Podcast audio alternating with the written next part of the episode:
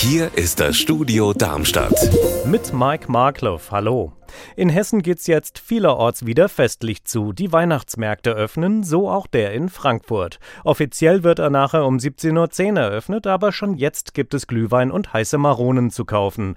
Marie-Katharin Fromm ist für uns dort. Was wird den Besucherinnen und Besuchern geboten?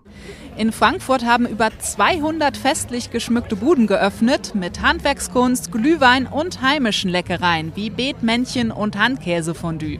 In Rüdesheim haben die Stände auf dem Markt der Nationen jetzt geöffnet. Dort gibt es Waren und Speisen aus 16 Ländern. Neben Winzer Glühwein wird da zum Beispiel belgisches Glühbier ausgeschenkt. Wie wird das Mainufer der Zukunft in Flörsheim aussehen? Das sollen die Bürgerinnen und Bürger heute Abend erfahren. Da gibt es um 19 Uhr eine Bürgerversammlung. HR4-Reporter Tobias Weiler-Mattes. Was will die Stadt mitteilen? Die Stadt sagt, das idyllische Mainufer ist die Visitenkarte von Flörsheim. Deshalb soll das Gebiet neu gestaltet werden und auch der Maindeich soll saniert werden. Dadurch soll Flörsheim besser vor Hochwasser geschützt sein. Wie das alles ablaufen soll, das will Bürgermeister Bernd Blisch heute vorstellen.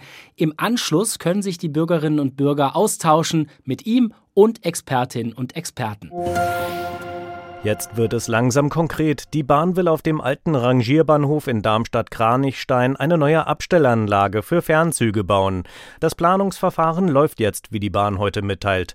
HR-Reporter Raphael Stübig. Für die ICE-Anlage soll das Eisenbahnmuseum in Kranichstein einen Teil seines Geländes an die Bahn abtreten. Und der Verein unterstützt das auch. Wieso das? Weil die Bahn im Gegenzug eine 1,2 Kilometer lange Museumsstrecke bauen will. Und da kann der Verein künftig dann auch mit historischen Dampfloks fahren, die für das öffentliche Schienennetz viel zu langsam sind oder mit viel zu teurer Sicherheitstechnik aufgerüstet werden müssten. Und die hauseigene Strecke soll dann auch direkt an der neuen ICE-Anlage vorbeiführen, sodass man künftig eben nicht nur historische, sondern auch hochmoderne Eisenbahntechnik hautnah erleben kann für das Eisenbahnmuseum. Also ein echter Gewinn. Unser Wetter in Rhein-Main und Südhessen. Es bleibt größtenteils trocken. Die Sonne schaut immer mal wieder zwischen den Wolken hervor. Bei Werten um 10 Grad in Alsbach-Hähnlein.